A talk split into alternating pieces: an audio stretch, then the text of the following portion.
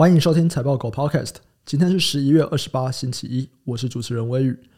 哇，不觉得时间过很快吗？马上又来到十一月底，今年快要结束了。那我们等一下七点的时候，我们会上一集，是跟全球足球鞋的龙头代工厂志强国际的董事长来聊一聊。我们会聊世足赛，聊球鞋，再聊到整个足球市场。不过在那之前呢，我们先跟大家分享两则产业新闻。第一则新闻。要讲 AMD 调涨 FPGA 产品的价格，那为什么这则新闻重要呢？第一个当然是因为 AMD 它是台积电的主要客户，那它也有蛮多的供应链，所以跟台厂有关。第二个就是现在明明就是在半导体的下行哦，就是整个半导体算是在衰退的周期的阶段，但是竟然有东西可以调涨价格哦，这个东西就是比较特别，所以就值得大家来关注一下。先来讲什么是 FPGA 的晶片哦。这个东西主要是用在非消费的领域，简单来说就是比较克制化，因为它弹性比较大。例如说像航太啊、国防、数据中心、影像处理，或者是自驾车。那这个也是美国晶片禁令现在的一个重点项目哦。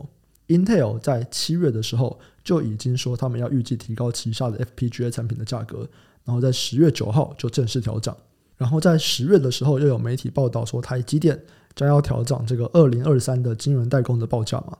所以其实，在 FPGA 晶片已经有同业调涨，那它的上游台积电这边，它又调涨它的报价。诶，现在 AMD 它就说，那我也要来调涨 FPGA 产品的价格。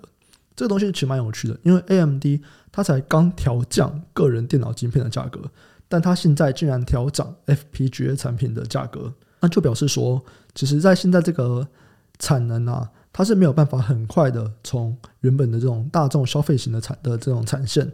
直接就换到 FPGA 的制程去哦，所以中间看起来是有个 gap 的。这整件事情是什么呢？其实主要还是在国外有媒体的报道，AMD 的内部信件显示，他们要去调整他们旗下赛灵思 FPGA 产品价格，那是在明年一月八号调整。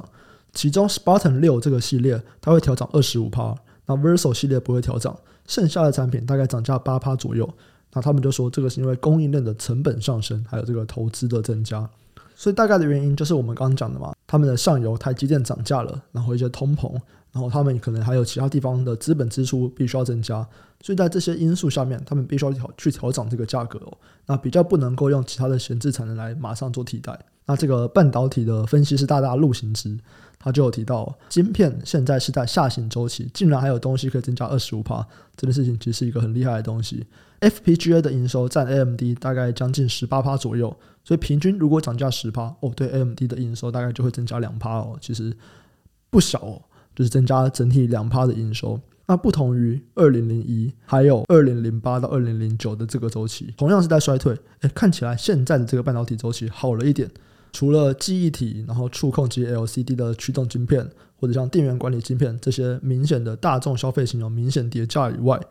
其他的半导体产品，诶，反而会因为成本的提升，甚至可以涨价，所以看起来，诶，这个状况其实是比二零零一或者是比二零零八还要来得好的。那 M D 这次的涨价看起来就是供不应求嘛，所以相关的供应链可能像台积电啊，或者像景硕，它是赛灵思的这个载板商，诶，看起来可能需求也都会还不错。这边的相关概念股就有 IC 设计、FPGA 晶片，还有晶圆代工。第二则新闻，我们回到零售，过去几个礼拜。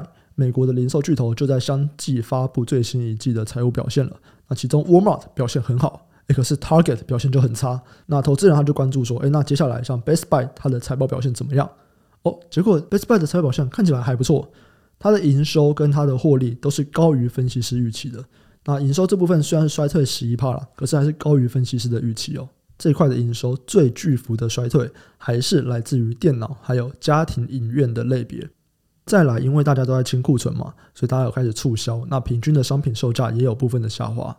Best Buy 提到啊，以整体零售来看，通货膨胀对食品、燃料还有住宿这些基本支出都产生了重大的影响，尤其对低收入阶层的影响尤其严重，所以大家可以去关注一下，就是有哪一些东西可能比较是低收入阶层他们的一些行为，他们平常会买的东西哦，这部分可能就会有改变哦。他说，在消费者中可以看到存款正在减少，贷款的使用量正在上升，因此商品的价值变得格外重要。啊，简单来说，大家就是会越来越强调 CP 值。诶，这跟 Target 讲的很像嘛。他说，随着越来越多的家户预算必须要用于必须消费，这就限制了可自由支配的支出。那顾客啊会将商品的价值列为首要的因素，比过往更加坚持及期待促销活动。哦，换句话说，他们会更期待促销。那这个东西我们在上一集 podcast 也有提到，就是这次的黑色星期五看起来大家很像比较会预期啊，要在星期五当天购买。现在星期五结束了，那我还没有看到相关的数据啊。如果有相关的数据出来，也跟大家分享一下。对，我自己在黑色星期五大概是买了，我在亚马逊大概就买了两三万这样。然后我也发现有蛮多商品哦，本来我礼拜二、礼拜三看都还有货，诶，礼拜五当天真的就没货了。所以我觉得真的这次大家有比较集中，就是在那一天，而不是说，诶，我整周我都购买。那我们可能就要等到到时候的数据出来，我们看才会知道说，那这次的黑色星期五表现怎么样。基本上这些零售巨头，不管是 Best Buy、Walmart 还是 Target，他们都还是预计了第四季消费者应该会放缓支出和消费。那我们还是主要关注的就是在大清库存的状况怎么样。那我觉得礼拜五应该会清掉蛮多的库存，可是实际上清了多少，可能要等到进一步的数据出来才可以确认。这边的概念股就包含了零售、电子零售还有三 C 的卖场。以上新闻的相关资讯啊，还有相关概念股的清单，我们都有列在网站上。点选资讯栏财报狗新闻的连接，你都可以看到。也可以透过这个连接去订阅财报狗新闻。我们每天都会帮你整理产业动态，还有最新消息寄到你的信箱。今天的新闻就到这边，等一下七点，欢迎收听我们跟志祥董事长的访谈。拜拜。